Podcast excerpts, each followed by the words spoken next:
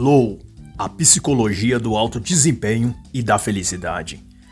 Mihai Csikszentmihalyi. Este não é um audiobook da obra, mas uma análise que pode conter ilações, comparações ou exemplificações para com a cultura política ou eventos atuais, mas não reproduz os pontos de vista do autor nem suas opiniões.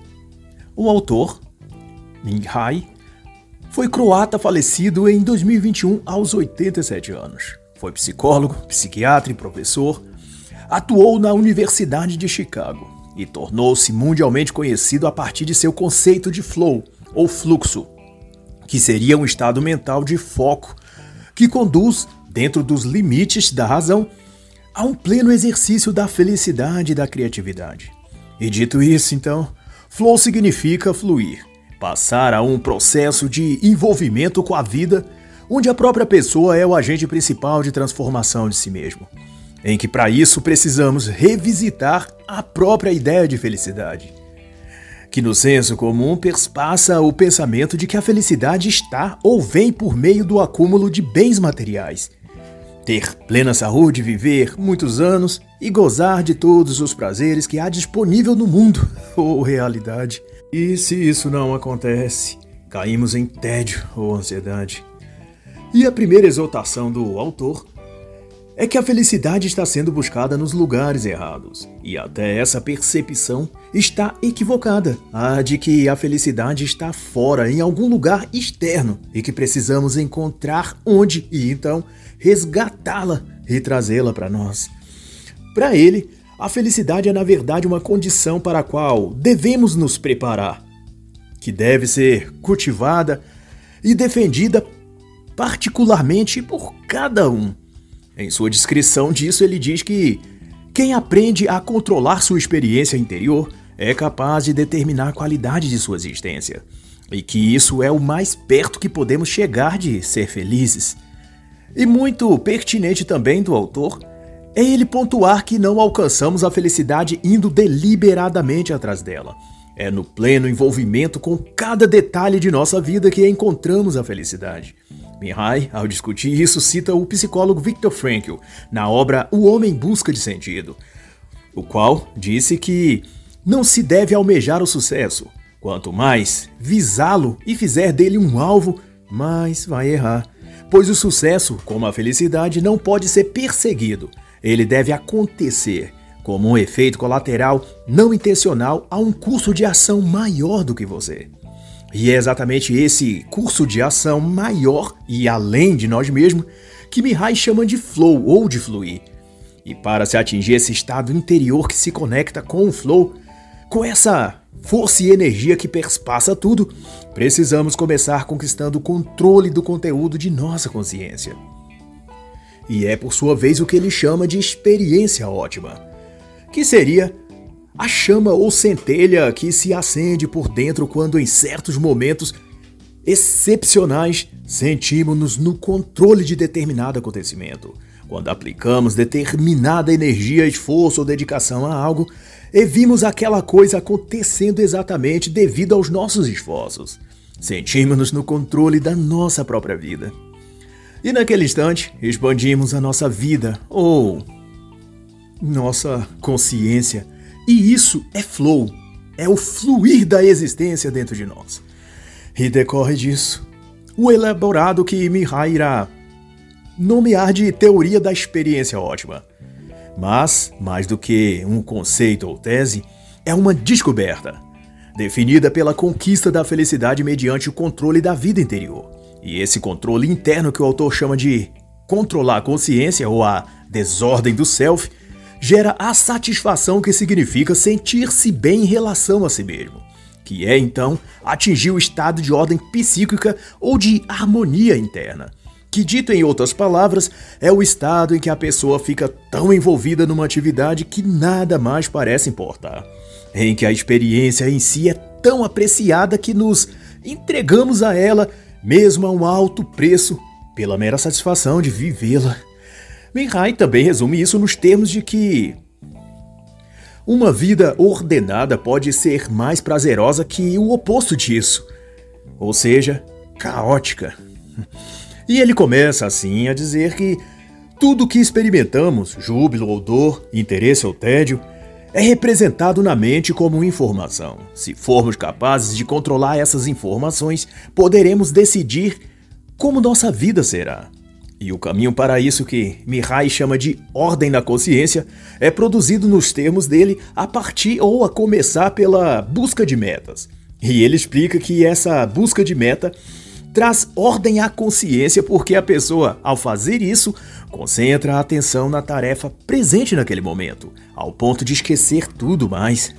É quando então a energia psíquica é investida numa determinada atividade e nossas habilidades colocadas em ação para produzir os eventos que nos levarão ao atingimento daquela meta. E a cada vez que a pessoa supera um desafio no decurso de buscar determinada meta final, ele é carregado de uma energia psíquica maior, de modo que sua mente ou alma ou espírito entra num fluxo de bem-estar e pode adquirir então ou acessar um poder pessoal que a pessoa, o indivíduo, se sente então imparável ou invencível. Se quisermos usar o conceito de David Goggins, ou em nada pode me ferir, onde ele desvela sua experiência pessoal que o fez descobrir que, ao assumir responsabilidades pessoais, ou seja, metas tangíveis, ao atingi-las a pessoa gera respeito próprio. E o respeito próprio, diz ele, ilumina o nosso caminho. Em sua abordagem nesse importantíssimo livro, Goggins então dirá que o caminho para a coragem e o sucesso passa por abraçarmos a dor e o medo, e não em evitá-los. E esse aprimoramento mental que surge dessa postura é relativo ao que Mihai acentua também em toda essa obra, sobre fazer fruir a energia psíquica, ordenar a consciência, que na versão de Goggins corresponde a criar calos no cérebro, da mesma forma que o criamos nas mãos. Isso é, com trabalho duro e persistente. Portanto, para se compreender essa ideia de flow ou fluir, é preciso ter claro a seguinte definição que o estado de ótimo a que o autor vai se referir em todo o livro é a experiência interior de se obter ordem na consciência. E assim, o que torna alguém feliz não é o dinheiro, a fama, os bens ou coisa assim, mas a fruição ou aquisição de um estado mental onde a mente está harmoniosamente ordenada. E a atividade à qual está entregue é uma recompensa em si mesma. Esporte, jogos, artes, hobbies, leitura, ou um trabalho profissional qual for, quaisquer desses é uma oportunidade de fruição ou geradora de flow. E a questão é essa: quando a pessoa une as suas experiências, essas de hobbies, trabalho, jogos, esporte, num padrão que faz sentido, essa pessoa então se sente no controle da própria vida. E a vida dela torna-se significativa. E nada mais resta a desejar. A maré das expectativas crescentes se acalma, descreve o autor. As necessidades são consumadas. Essas param de perturbar a mente e passamos a apreciar até mesmo as experiências mais comuns e corriqueiras. Mas surge disso o seguinte questionamento: como a consciência é controlada? Como ela pode ser ordenada? Como criar significado nas coisas? E a resposta, Mihai introduz o pensamento de que, no geral, nada disso requer coisas mirabolantes, impossíveis. Mas, pelo contrário, atos e decisões relativamente simples. É como perder peso, diz ele. Todo mundo sabe o que precisa ser feito. Todo mundo quer isso. Porém, para se chegar a essa meta, outras coisas entram em jogo, como criar dentro de si a força de vontade e persistência necessários para se manter o foco. Não se trata só de perder peso nesse exemplo, mas de vencer uma batalha em sua mente contra a procrastinação, o desânimo, o cansaço, a preguiça e o medo de falhar. Mas ao mesmo tempo há um refrigério, uma motivação. Focar não no perder peso necessariamente, mas em criar uma vida que valha a pena, em que perder peso fosse apenas uma das etapas para se atingir o objetivo final e maior de criar uma vida significativa. E Mihai então vai postular e também esclarecer que precisamos entender de uma vez que o fato de a felicidade ou bem-estar ou a vida ideal que todos sonhamos alcançar não parece difícil só para você ou só para alguns. Ela parece igualmente difícil para todos os seres humanos. A frustração é algo profundamente entranhado na vida, diz ele. A dificuldade para a felicidade ser alcançada, prossegue ele, é justamente porque o universo, ao que tudo demonstra, não foi criado para atender às nossas necessidades. Toda vez que alguma de nossas necessidades e desejos é atendido, de imediato começamos a desejar mais. E essa insatisfação crônica é que se faz um obstáculo no caminho do contentamento. E nessa parte, que do ponto de vista do autor entra em cena a religião, a filosofia, as artes ou outras formas correlatas de conforto espiritual ou interno, é que esses refúgios psicológicos, entre aspas aqui, servem como atenuantes e vão nos ensinar a aplacar alguns desses anseios irrefreáveis, a dispor de algum controle sobre esses impulsos de querer mais, de sentir-se insaciado. Mas, para Mihai, quaisquer desses têm um, uma efetividade limitada ou temporária, logo elas passam a perder o efeito e seu poder de acalentar o nosso espírito diminui em sua força, mergulhando o indivíduo novamente naquela mesma espiral de vontades e insatisfações não atendidas e que crescem sem nunca se saciar. Mas engana-se quem pensar que o autor desconsidera a questão ou o fator religioso. Apesar disso, ou ao contrário, ele enseja que quando as pessoas tentam alcançar a felicidade por conta própria, sem a ajuda de uma fé, em geral elas acabam maximizando prazeres vistos como atraentes pela sociedade, que são riqueza, poder, sexo, e essas passam a ser as principais metas do indivíduo, que para atingi-las direciona todos os seus esforços nessa direção. Mas nunca, porém, acontece da pessoa se sentir de fato realizada quando alcança algumas dessas coisas. Ela continua infeliz e buscando mais dessas mesmas coisas, em quantidade maior ainda. E de então, Mihai vai inferir que o contentamento e realização pessoal só ocorre mediante o desenvolvimento da capacidade de apreciar momento a momento tudo o que fazemos. Mas então, retomando o raciocínio, o autor reflete que a raiz do nosso descontentamento é que o universo não parece ter sido projetado, levando o conforto dos seres humanos em consideração. O universo é repleto de estrelas e astros que explodem e acabariam quaisquer próximo a eles. E também inundado por gases letais ou diversas outras condições inóspitas para nós seres humanos. E também a Terra não deixa de ser em grande medida hostil contra nós e contra nosso desenvolvimento. Tempestades, frios congelantes, vulcões expelindo lava e fogo, enchentes, terremotos, animais selvagens prontos para nos devorar. E milhões de micro-organismos invisíveis também dispostos a nos assassinar de dentro para fora, assim que entrar em nosso corpo. E a cada vez, uma nova ou mais mortal ameaça surge para desafiar nossa busca pelo conforto e felicidade. Quando uma vacina, por exemplo, para uma doença desenvolvida, surge alguma nova bactéria ou vírus, colocando novamente em curso a guerra do universo contra a nossa felicidade ou bem-estar. Os quatro cavaleiros do Apocalipse, resume então o autor, parecem nunca estar muito longe. a Terra, diz ele, pode até ser nosso único lar, mas está cheia de armadilhas prontas para entrar em ação a qualquer momento.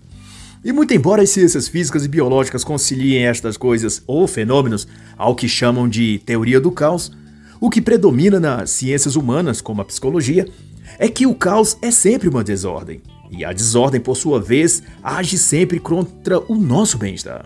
E sendo assim, projetar a felicidade a partir de coisas ou elementos externos é sempre uma forma arriscada de não se conseguir sucesso algum. Mas eis o que sugere o autor que ao invés de ficar obcecado com o que se quer, o resultado e meta final, passar a sentir e conectar-se a cada pequeno passo na direção daquela meta final. como se estivesse focado em várias pequenas metas e alcançar esses micro resultados deve proporcionar pequenos êxtases e prazer, como se cada um tivesse e realmente tem grande importância no processo geral. Isso faz com que a mente pare de ansiar o todo e o que é externo, para deleitar-se com toda e qualquer vitória obtida, treinando-nos então a olhar mais para dentro do que para fora. E esse senso de valor, dado aos pequenos esforços e resultados, fortalece então a nossa consciência para se envolver mais e mais com aquele projeto ao ponto de, sem que se perceba, a energia disso vai correndo a partir de dentro de nós, fluindo para nos levar ao estágio final desejado. Porém, dar-se-á conta que no percurso já estamos naquilo que achávamos estar buscando e que só seria alcançado lá no final, que é se sentir feliz. No próprio caminho onde não sabemos o momento, a felicidade entrou, aconteceu, o bem-estar se manifestou. E a isso é o que o autor dá o nome de fluxo. Nessa situação, teremos então entrado nesse estado de fluxo, de flow, nessa corrente que atravessa por dentro de nós, e nela também mergulhamos, mas que vem de fontes inexprimíveis, e dela nos conectamos ou nos desconectamos, sem termos como parar esse fluxo ou energia. Nós nos afastamos ou nos desligamos dela, mas ela sempre está lá. Nessa comparação, é como uma corrente de águas ou um rio fluindo para uma fonte maior que é o mar. O rio, a água e todo o potencial existente nele, peixes, vida aquática, etc., já está e existe em cada parte do rio, e não apenas no final, no mar, onde ele deságua. O rio é o mesmo em todas as suas partes, e o que se tem no final, no grande mar, é uma quantidade maior e mais variada de tudo aquilo que já contém no rio.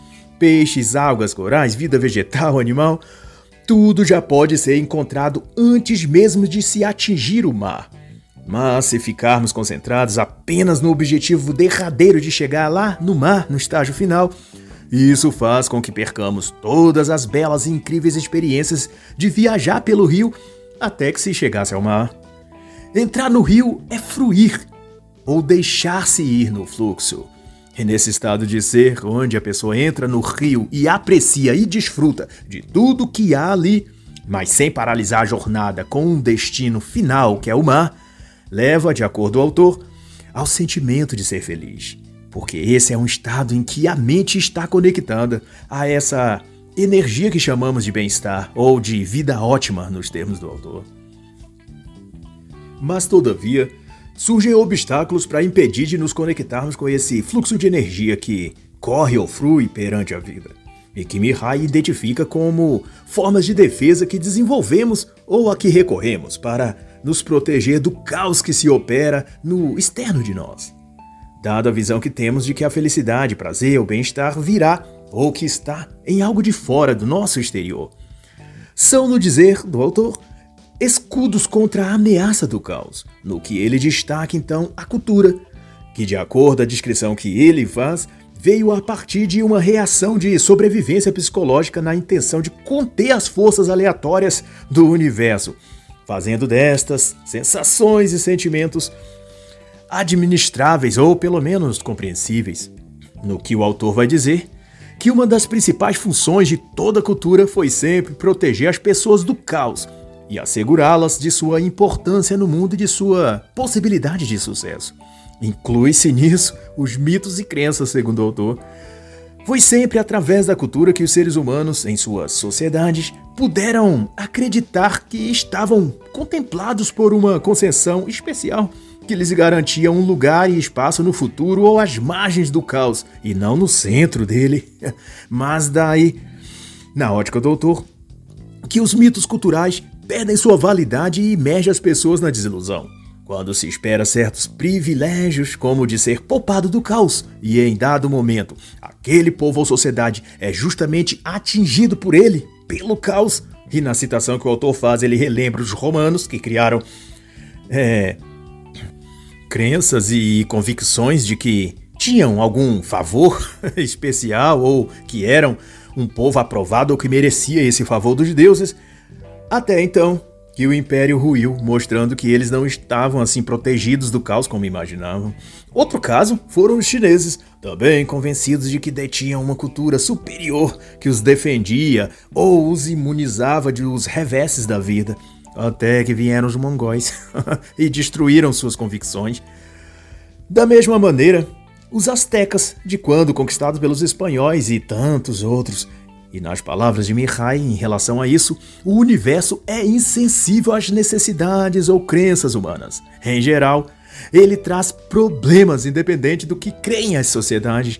E mais que isso, Mihai conceitua que quando começamos a acreditar que o progresso é inevitável e a vida é fácil, podemos perder rapidamente a coragem e a determinação aos primeiros sinais de adversidade. Então, logo percebemos que aquilo em que acreditávamos não é inteiramente verdade. E dessa perspectiva, o autor formula então que daí notamos que os valores culturais onde buscávamos apoio simplesmente não passam de pântano, onde nossos pés vão afundando. Seria por isso que se vê o mal da ansiedade e da apatia tão alastrado no mundo. Será por isso que seja então tão difícil encontrar hoje uma pessoa feliz? Hum. São indagações pertinentes, né? E relacionado a isso, não posso deixar de citar a autora Ana Patrícia Chagas em Encontre o Seu Lugar no Mundo, em que ela escreve no capítulo 1 sobre o nosso lugar no mundo, dizendo que cada um de nós é fruto dos acontecimentos, no sentido de que tudo que tivermos de lidar nos direciona ao contexto que estamos hoje. Ela refere-se a isso chamando de as histórias que nos contaram sobre nós mesmos. E são essas que derramam sobre nós sentimentos de força, resiliência, coragem ou o oposto disso. e por aí se faz o chamado pessoal ou desafio de todos nós, que é o de amadurecer, de passar da ignorância esperançosa para a sobriedade da vida adulta. E prova maior de maturidade não há, senão viver sob uma mentalidade somente pelo fato de vivermos num momento avançado tecnologicamente ou num país relativamente livre ou pelo fato de termos uma constituição nos regendo só por causa disso. De algum modo, o mundo ou a vida nos deve ser benigna, que de alguma maneira miraculosa, cedo ou tarde, tarde a sorte irá nos atingir. Mas então dirá o autor que, a despeito, porém, de todas essas concepções, uma hora acordamos e vemos que o mundo próspero, científico, sofisticado que achávamos estar nele simplesmente não nos proverá a tal felicidade. Mas, igualmente, a cultura. Para o autor, a religião também pode ser usada como escudo psicológico para o caos exterior, mas também é limitada e transitório para essa finalidade. E isso porque ela não pode substituir aquilo que só a própria pessoa pode fazer por si mesma. As religiões, conta Mihai, são uma tentativa até certo ponto bem sucedida de lidar com a falta de significado da vida. Em algum momento da história, elas nos explicaram de forma convincente o que estava errado com a existência humana, fornecendo algumas boas respostas. Contudo, uma religião não pode exercer a função de realizar a pessoa plenamente. A religião ou os preceitos da fé erra quando tenta se fazer como a terra onde o avestruz enterra a cabeça. a avestruz são os seus sectos, enterrando a cabeça para não enxergar a realidade. E dado isso, não existe saída, segundo o autor, a não ser o indivíduo assumir pessoalmente o controle. Se os valores e as instituições não oferecem mais uma estrutura de apoio como antes, então é necessário aperfeiçoar as ferramentas. E para Mihai, a psicologia fornece algumas dessas ferramentas, como, por exemplo, a condição de o ser humano tornar-se independente do ambiente social, a um grau em que não reaja mais exclusivamente nos termos de recompensas e punições. Para atingir tal autonomia, ele esclarece, a pessoa tem de aprender a oferecer recompensas para si mesmo, aprender a desenvolver a capacidade de obter fruição e propósito independentemente das circunstâncias externas. E como bem diz ele, isso inicia a partir de uma drástica mudança de visão de mundo. A de selecionarmos de modo diferente o que é e o que não é importante em nossa vida. E essa mudança deve vir de uma reformulação mental, que por sua vez tem a ver com romper os esquemas mentais que a socialização veio a produzir. E esta socialização, ou controle social, como também se refere o autor, é um outro escudo a nos defender do caos, que teve sua utilidade e função no processo social e cultural, mas que já excedeu nas suas atribuições e agora prejudica mais do que auxilia. E o seu mal, como também demonstra Mihai, é que ela avançou sobre os seus métodos de domesticação e condicionamento, que antes era o de ameaça e punição, para agora ser o de induzir a determinados comportamentos através da oferta, enganosa, claro, de mais e maior prazer, tratando a sociedade como ratos de laboratório, adestrados a se comportar de determinada maneira, sob a promessa de receber um pedaço maior e mais suculento de queijo. Na prática, Mihai infere ainda que os sistemas sociais convencem-nos a obedecer os estatutos que o governo, certas autoridades ou certas organizações internacionais nos apresentam, devido a constranger-nos de que seremos recompensados com mais prazer, com um pote cheio de felicidade ou com a tal idealizada vida de satisfação. Isso se resume em um sistema ser sustentado à custa de explorar nossos anseios, nossos vícios e carências, que de modo sintetizado significa sexo, dinheiro e lazer. e o problema, diz o autor, é que virou moda de tratarmos, seja lá o que for que sentimos por dentro, como a autêntica voz da natureza, a única autoridade em que devemos confiar. Sendo nesse caso o nosso próprio instinto, mas, quando todavia seguimos essas instruções sociais, acabamos por abrir mão do controle da consciência e viramos brinquedos desamparados de forças impessoais. E então, Mihai conclui dizendo que quem não resiste acomoda a ter uma vida onde a comida, o álcool ou o sexo seja todo o foco e aquilo para onde a pessoa direciona sua energia psíquica. E assim a submissão passa então a nos fazer impotentes. E o raciocínio é simples, segundo Mihai. É que uma pessoa inteiramente socializada deseja apenas as recompensas que seus desejos pré-programados anseiam e aspiram receber. E Mihai ainda é enfático nesse tópico, chegando a comparar essa busca por gratificações imediatas e superficiais a uma roda viva de controles sociais, onde a pessoa fica tentando alcançar um prêmio que nunca a satisfaz e que a impele a iniciar continuamente uma nova busca por uma nova gratificação. E as propagandas, publicidades, mídias, como deixa claro ele, são os maiores produtores desses mecanismos psicológicos de incentivo ao prazer supérfluo e momentâneo.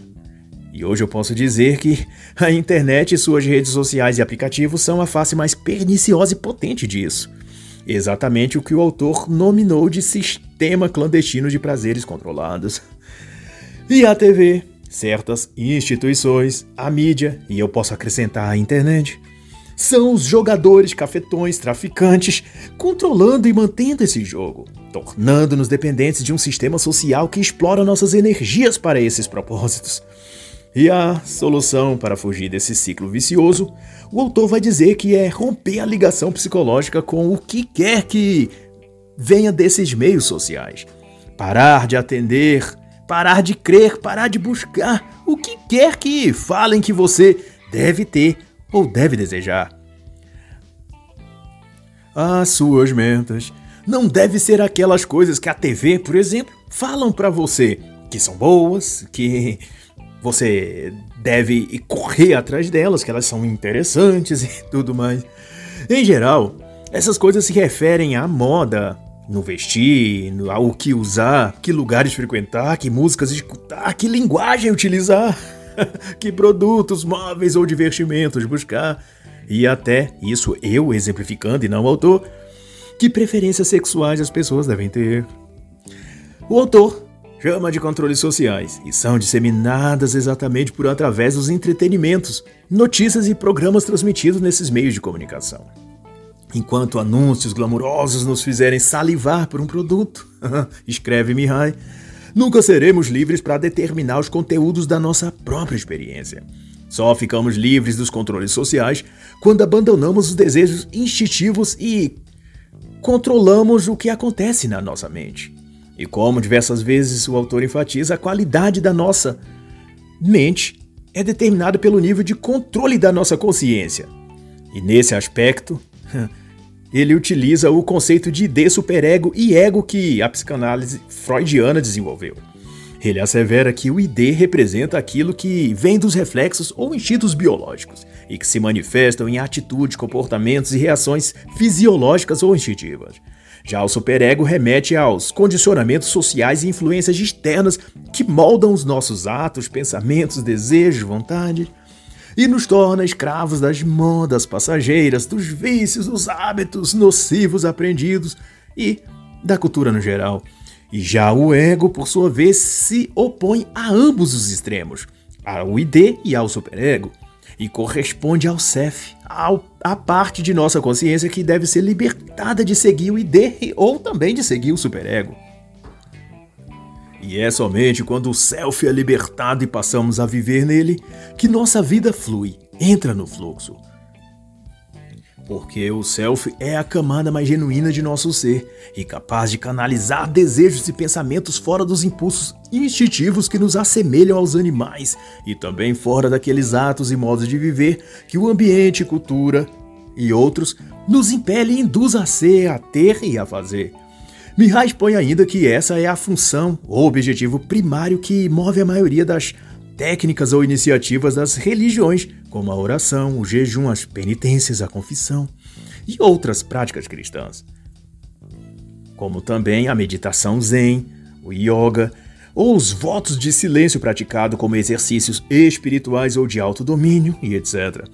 Todos esses procuram amortizar o controle que o ID e o superego exercem sobre o indivíduo e fazer com que ele eleve e realce o ego, o self, ou a consciência genuína. Por isso que as orações cristãs costumam muitas delas serem feitas em posturas inicialmente desconfortáveis, de joelhos ou deitados com a face virada para o chão, ou se requer atos de contrição ou penitências que envolvam caminhadas extensas ou coisas assim que desafiam as vontades do corpo, que estaria viciado em prazer e conforto, ao aplicar o desconforto sobre a carne, a vontade é domada e o superego subjugado. O superego quer apenas o prazer imediato e se alimenta do que lhe é agradável no momento. Quando imposto a ele sacrifícios, ele deixa então de ser ativo, se esconde, foge, se podemos assim dizer. Ao passo que o ego, ou o self, se lapida e aperfeiçoa quando as vontades do superego são quebradas. O self é o único que pode sentir e se alimentar da vida como ela é, se nutrindo da realidade. O ID concentra-se no corpo físico, induzindo atos de teor biológico reativo e visando a sobrevivência. Comer, beber, reproduzir, lutar, fugir é a parte que nos assemelha aos animais. O superego se instala no emocional e estimula comportamentos que atrairão sensações de segurança afetiva, de conforto físico, psicológico, de coisas sentimentais, vaidade, supérfluas, busca de aprovação, de validação social e por aí. Muita coisa que não se aproveita porque essas coisas são dominadas pela mídia, indústria do entretenimento, de alimentos, de vestuário e também da tecnologia, claro, que usam desses gatilhos para nos prender a vícios e comportamentos repetitivos que prometem o êxtase, o gozo, a facilidade, a alegria. Hum. E ao fim não passa de uma roda de hamster, girando, girando no mesmo lugar enquanto é incentivado por pequenas ofertas de comida, mas sem nunca deixar a roda parar. a roda movimenta uma engrenagem maior que também se conecta a uma ainda maior. E assim sucessivamente, movimentando à custa de nossa busca por petiscos de prazeres imediatos, a grande máquina de controle social que domina e escraviza todos nós. O que o autor Dom Miguel Ruiz descreve em seus livros os quatro compromissos e as três perguntas de A Grande Mitote, que é essa rede de ilusões adquiridas e também autoimpostas a que a sociedade é submetida a viver. Mas seja como for, a assertiva de Mihai é de que seja a oração, a meditação ou o yoga, eles buscam maneiras de desenvolver uma disciplina mental capaz de libertar o indivíduo ou sua vida interior da ameaça do caos. E quem também contribui com essa reflexão é o autor fenomenal Jordan Peterson, na sua obra Mais 12 Regras para a Vida, lançada no Brasil pela Alta Books em 2021. Na regra, ou lição número 4, ele discorre sobre a oportunidade que se esconde onde a responsabilidade foi abdicada se tratando sobretudo daquilo que os que buscam certos prestígios, status ou comodidades na vida ou no trabalho costumam deixar a deriva, deixar por fazer. E isso porque, no mesmo contexto que Mihai dispõe aqui, eles procuram o conforto e o prazer.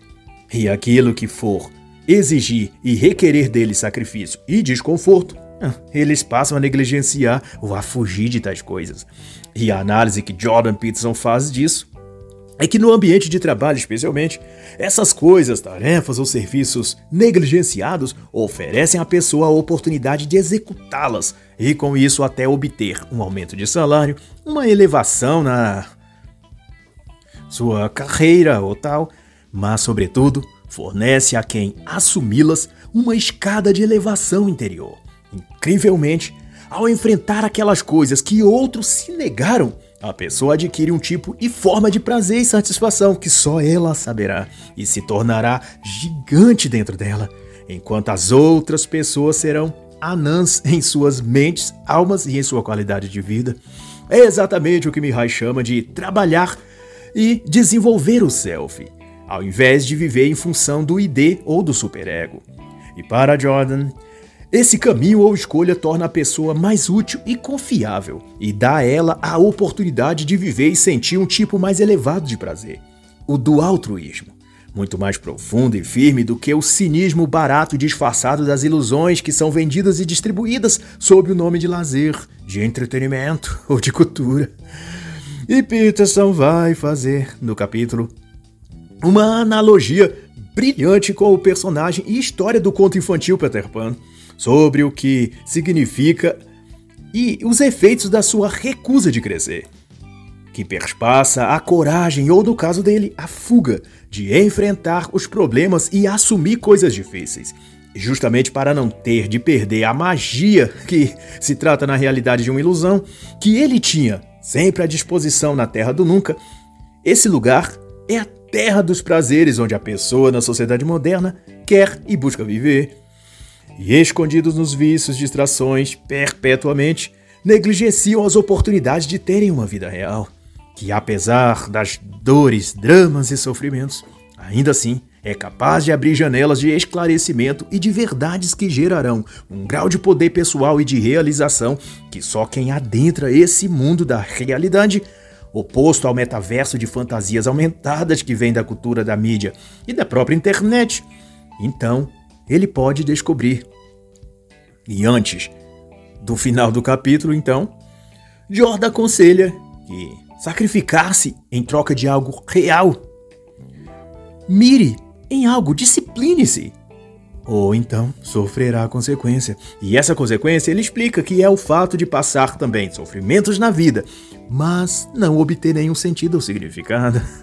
Ao passo que o oposto disso, o self ou fluxo, para fazer alusão ao que Mihai explicita, ainda que no decurso disso envolva também dor e sofrimento, mas ao contrário, ele traz a recompensa real e verdadeira de conceder um sentimento, um propósito e um significado maior na vida, que por sinal torna a pessoa mais forte, mais lúcida, mais capacitada e plenamente feliz e realizada, independente das circunstâncias exteriores.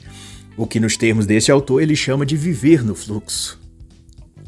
E Mihai também debate que isso só não é mais fácil ou óbvio como deveria, justamente porque, ao longo dos anos, a humanidade foi aderindo a novos padrões de ser e de pensar e repudiando cada vez mais quaisquer tipos de desconforto ou de sacrifício. Com as tecnologias, fomos aprendendo a nos esforçar menos e a substituir coisas difíceis ou que demandem concentração, tempo e dedicação por coisas ou ofícios que exigem menos inteligência, menos rigor físico ou horários menores, etc. Ou seja, passamos a querer e a buscar um mundo de facilidades, e isso inclui um tipo de vida que não nos cobre nada e que nos ofereça tudo em termos de prazer e divertimentos, principalmente. Até mesmo o trabalho passou a ter de ser divertido, tanto quanto uma brincadeira. O que me lembra o Google e Facebook, por exemplo, em que um tempo atrás fazia propaganda de seus ambientes de trabalho, onde os funcionários vestiam bermudas e usavam chinelos e podiam deitar em puffs ou jogar totó na hora que quisessem. O lazer se misturava com o ambiente de trabalho, e os computadores onde deveriam desenvolver o trabalho para o qual eram pagos, eram dispostos todos no mesmo lugar que sofás, camas, redes e brinquedos para eles se divertirem. Isso acabou se tornando uma cultura do mundo moderno. E os jovens, especialmente os jovens, foram sendo estimulados a idealizar essa vida hedonista, onde até o trabalho deve proporcionar prazer. Onde, na verdade, o prazer que o trabalho laboral antes buscou produzir é um outro nível e sentido que era o de dar ao indivíduo o tipo de satisfação de ver algo que ele fez ou executou servindo ao bem comum da sociedade, ou algo do tipo. É o tipo de prazer de ver uma coisa bem feita, eficiente e útil sendo aproveitada no mundo, daquela cidade ou no bairro que for. Mas com essa decadência do prazer pessoal suplantar o dever social, veio também a queda cognitiva o déficit de inteligência e o aprisionamento moral, mental e espiritual. E isso tudo é tão epidêmico que tudo passou a não ter mais um sentido maior. Tudo virou transitório e imediatista. Algo que deverá se dirigir ou servir a um prazer ou uma função supérflua imediata e depois ser deixado de lado, ser descartado. O casamento, relacionamentos em geral, as modas no vestir, o vocabulário, o conceito de certo e errado, absolutamente tudo passou a ter uma finalidade casual que só serve àquele momento e na semana seguinte se dará outras coisas subjugadas a outras normas e pretendendo outras finalidades distintas das de agora, como o único elo entre elas sendo o de que deve ser divertido, prazeroso e fácil. E vede, como isso é mesmo verdade, fazendo eu uma observação. Que nas atuais circunstâncias, o trabalho que muitos brasileiros têm buscado como atividade profissional e meio de sustento é o de fazer lives no YouTube e arrecadar pics, superchats e vender palestras gravadas que chamam de cursos. Isso virou atividade profissional e o salário quem paga são os espectadores que acompanham e seguem aquele influencer. Eles querem o trabalho fácil, de ficarem sentados frente a um computador, lendo e comentando notícias, e seus seguidores enviando contribuições que nunca param de ser pedidas. Embora chamem de ajuda e contribuição, elas são recorrentes e perpétuas, fazendo-se ser o seu salário, o seu pagamento pelos serviços daquele youtuber. Posto que ajuda e contribuição são naturalmente esporádicas e eventuais, e não permanentes como faz ser esses influências. Mas essa é a bolha de facilidade que o homem moderno quer viver, recebendo fácil um dinheirinho que outros ganham de um modo bem difícil. pegando duas conduções lotadas às 5 da manhã, retornando depois de enfrentar um bendito trânsito, aguentando fofocas no serviço, implicância do chefe, perseguição de colegas do trabalho invejosos, cansaço físico e enormes riscos de ser assaltado no ponto de ônibus e perder o celular que comprou em prestação na Casa Bahia e o qual precisa justamente para fazer os pics que seu youtuber preferido vive a pedir, sem ter passado um dia sequer por aquilo que quem dá o dinheiro a eles passam todos os dias. Mas, como diz Mihai, uma pessoa pode ficar feliz ou sofrer terrivelmente apenas mudando o conteúdo de sua consciência. E a premissa que fundamenta isso tudo não é outra senão a informação. Da base que abastece ou obstrui o fluxo dessa energia que nos coloca em estado de alegria, prazer verdadeiro e saudável e de satisfação, está o fenômeno da informação, que Mihai define como conjunto de instruções biológicas ou sociais, e são essas que entram por nossa mente e se armazenam na memória que cruzadas com outras vão impulsionando comportamentos e decisões. Basicamente, nossas ideias e opiniões são fundamentadas pelos conteúdos informativos que entram na nossa consciência. E se a fonte deles é errática, então nossos pensamentos e atos hum, também serão. Uma informação pode ser visual, sinestésica, auditiva, multifatorial, e o resultado final é que irá compor a parte de nosso ser que chamamos de identidade.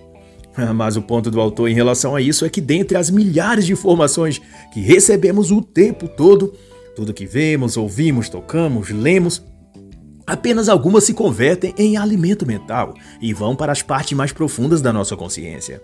E a parte da mente que faz esse processo seletivo é a atenção. E segundo ao autor, é a atenção quem puxa as referências apropriadas da memória, avalia o evento escolhe o que fazer com aquela informação. E para ele, o controle da consciência é o estágio mental em que a pessoa aprendeu a focar voluntariamente a atenção naquilo que ela escolheu e determinou que era relevante, ao invés de sua atenção ser um reflexo instintivo treinado para focar naquilo que a mídia, TV ou outros meios culturais lhe apresenta todos os dias por meio de telejornais, redes sociais, para usar algo mais atual, streams de filmes, e para ir um pouco além, Mihai aborda que controlar aonde e em que focar a atenção quebra o poder desse sistema social de manipulação e obstrução mental e libera a consciência para o fluxo de energia, de bem-estar. Simplesmente porque quando você limpa o cômodo da casa, que estava atulhado de coisas inúteis, e para de ir atrás de velharias no lixão, esse espaço tende a ficar limpo para que coisas valiosas sejam colocadas nele. Agora, eu falando. Aqueles velhos conselhos da minha mãe que, quando ficávamos, eu e meus irmãos, tempos demais na frente da TV, nunca esses conselhos foram tão atuais e necessários como agora. Menino, desliga essa TV e vá fazer algo que presta, dizia ela, quase sempre com uma sandália na mão ou uma vara de goiaba. pronto a marcar nosso lombo se nós a desobedecêssemos. Mas por trás disso está a sabedoria de que se era para desligar a TV e fazer algo que prestava, então significa que a TV ou o que ver TV era algo imprestável ou inútil, ou seja, a mensagem plantada em nossa mentalidade era que das coisas importantes que se há para se fazer na vida e para se envolver, ver TV não era uma delas. E eu acho que isso teve sua parcela de contribuição. Pois antes de chegar à juventude, ainda quase na adolescência, eu abandonei completamente a televisão e perdi total interesse pelo que a TV transmitia. E me apeguei apaixonadamente pelos livros, hábito que me acompanha até hoje. E já faz, no mínimo, uns 25 anos que eu não assisto televisão e sequer possuo TV em minha vida. Mas voltando ao autor Menhai, ele acentua: uma pessoa capaz de fazer isso, de escolher e determinar em que, no que e para onde focar sua atenção, ela se torna capaz de apreciar o curso normal da vida cotidiana. Ele desobstrui os canais da sua consciência e passa a viver o fluxo, a estar no flow, porque ela passa a estar presente e viva na realidade. E por isso sente a vida e se envolve com a vida mas a partir de uma posição de protagonista e não de fantoche. e como exemplo claro disso, ele cita três comportamentos distintos advindos de três perfis mentais diferentes: o extrovertido, o vencedor e o paranoico. O extrovertido, numa festa, buscará interagir com os outros. Já o vencedor procurará contatos profissionais úteis. E o paranoico ficará de olho nos sinais de perigo e deve evitar. e ele discorre acerca disso que a forma e conteúdo da vida deriva de como a atenção é empregada. E a atenção é uma energia psíquica que configura aquilo que costumamos chamar de traços de personalidade. E no caso do extrovertido, do vencedor e do paranoico, esses se referem a padrões específicos que usamos para estruturar nossa atenção.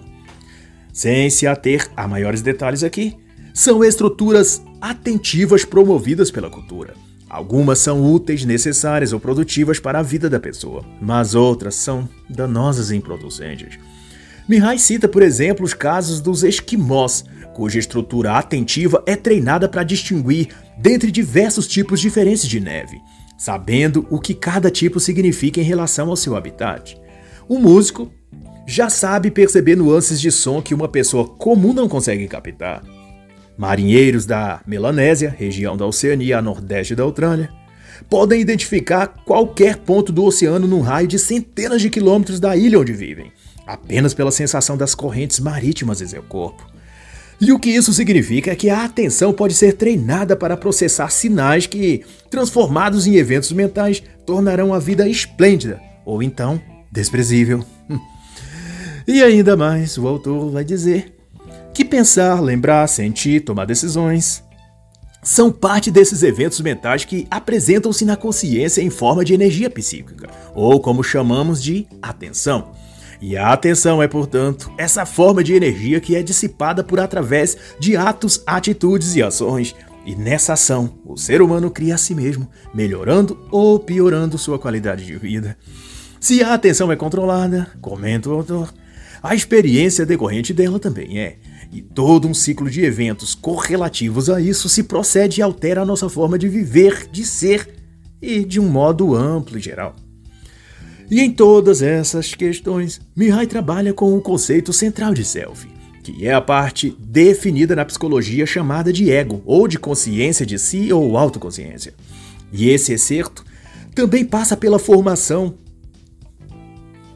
crescimento e estruturação da identidade pessoal, o flow se beneficia da, do self à medida que a pessoa se torna mais hábil e capaz de controlar sua atenção, seu foco e sua consciência. O flow se manifesta mais poderosamente através dessa mente que está, então, cada vez mais livre e liberta das crenças e dinâmicas sociais e culturais que os processos civilizacionais nos impõem.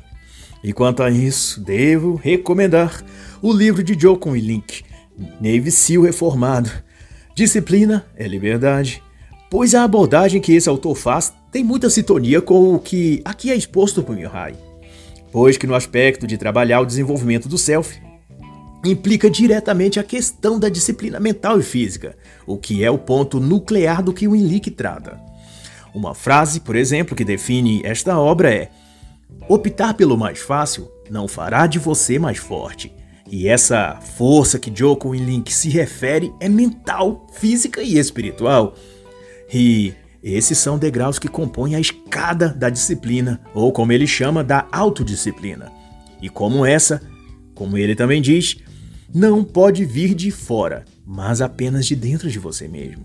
E se posso dizer alguma coisa mais de importante, seria que você deve mesmo ler esse livro e se apegar às incríveis lições de vida desse autor.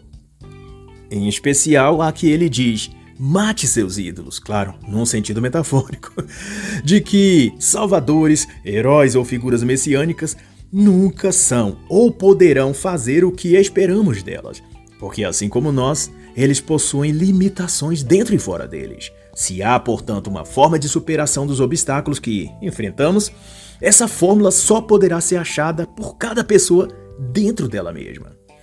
Mas então, ao falar disso, vem ao caso aquelas coisas que servem como impeditivos para alcançarmos o estado de flow, ou que afetam o desenvolvimento do self, ou de termos e aplicarmos a disciplina necessária para evoluirmos.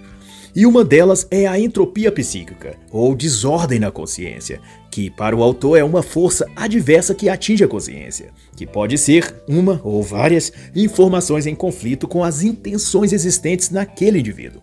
Isso é, a pessoa tem a vontade e o desejo de perder peso, de ganhar massa muscular, de passar numa prova, atingir tal coisa ou patamar financeiro, emocional, intelectual, por aí. Mas tudo que ela consome em termos de conteúdos intelectivos vão em contrário a esses ideais ou pretensões. Se posso eu citar algo correspondente à nossa realidade atual, por minha conta e risco, eu diria as redes e mídias digitais, o TikTok e toda essa inutilidade virtual. pois essas fontes só geram conteúdos nocivos e idiotizantes, o que só paralisa o potencial cognitivo e serve como um banco de dados negativo, onde a pessoa irá tirar seus reflexos de comportamentos e estrutura de sua vida. Enfim. Se a pessoa consome alimento estragado, não deve esperar que seu organismo desenvolva saúde, né? Mas também pode ser causa de entropias os sentimentos negativos diversos, raiva, ansiedade, medo. Todos esses desviam a atenção consciente e tiram a liberdade de pensar e agir, porque a pessoa passa a responder por instinto a essas sensações ao invés de submeter seus sentimentos e esquemas ou impulsos mentais ao escrutínio da razão, da razoabilidade ou da reflexão mais profunda. Essas desordens psíquicas são o que o autor chama de entropia, e em certa medida é um tipo de desgaste interno que a mente sofre se não houver construído uma resiliência ou independência capaz de articular sobre aquilo quando a adversidade surgir no caminho. Toda informação que processamos, diz o autor, é avaliada por sua influência sobre o self. Ou ela ajuda a atingir nossas metas, ou ameaça destruí-las.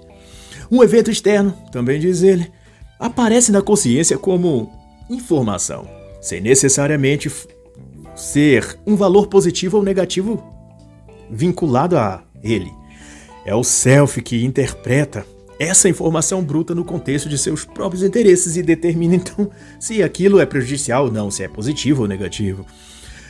E, se no caso, a pessoa tiver sua mente moldada por inutilidades ou coisas negativas, presenteadas a ela pela cultura e meios sociais, o que será que sua mente irá processar quando, diante dessas entropias e desordens psíquicas?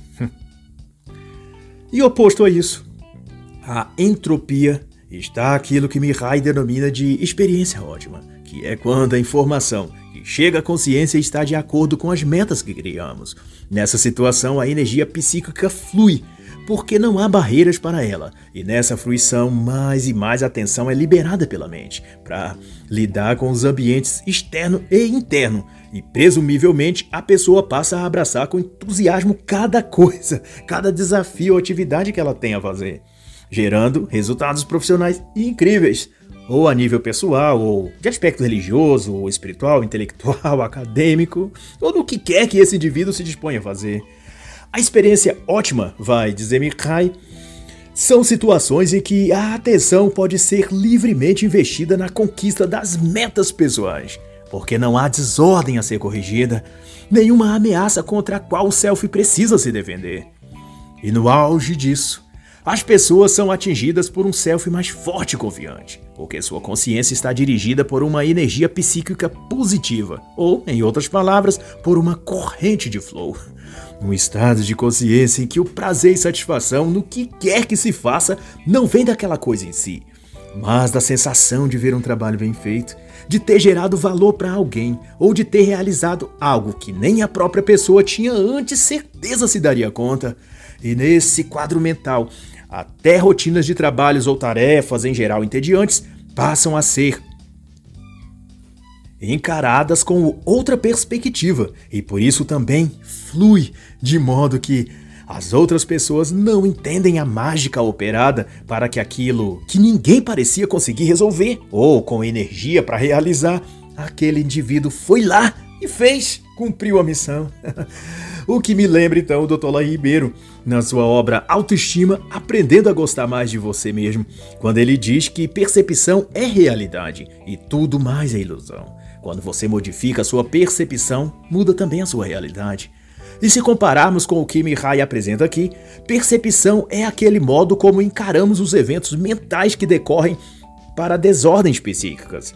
E a realidade criada a partir disso seria, na comparação, o correspondente à obstrução do self e à entropia da energia psíquica. Isso está no capítulo 2 no livro de La Ribeiro, Crença Criando Realidade. Mas gosto também e acho relevante para o que Mihai discute aqui, o capítulo 3, A Construção do Eu. O eu a que se refere o Dr. La Ribeiro é congruente ao que Mihai define como self, por isso sintonizam-se bem uma e outra leitura. Compare, por exemplo, as frases: O flow é importante tanto para apreciar o momento presente, quanto para gerar a autoconfiança que permite desenvolver habilidades e fazer contribuições significativas para a humanidade. E outra frase: nada acontece no universo físico sem sua participação. Pois bem, a primeira frase foi exposta por Mihai e a segunda por Laí Ribeiro. E onde que ambas se conectam é no sentido de que nossa vida só flui quando participamos ativamente dos processos, sobretudo mentais, que a constrói. E isso em oposição ao estado passivo e absorvente que muitos de nós se dispõem a, a, viver, recebendo, digerindo tudo aquilo que a mídia, a cultura, a TV, a internet fabrica e produz e derrama sobre a nossa consciência. E assim, Ansiedades, medos, fobias, traumas persistentes ou defeitos de caráter costumam ser indícios fortes de uma mente vivendo sob entropia e, por isso, enledada no caos interior. A conexão com o flow não é obter ou criar uma vida isenta de problemas, mas uma maneira de retomar o controle de seu castelo interior e vencer cada uma dessas coisas, desses oponentes psicológicos, e então alcançar uma vida não perfeita, mas em paz de espírito, o que pode significar a abertura dos portões da mente e da alma para o alcance de uma existência plena de sentido e de significado, onde tudo mais que vier contribuirá para construir a ponte que nos liga ao sucesso, à felicidade, ao convívio saudável familiar, a uma carreira satisfatória financeiramente e a tudo mais que pudermos estabelecer como meta de vida.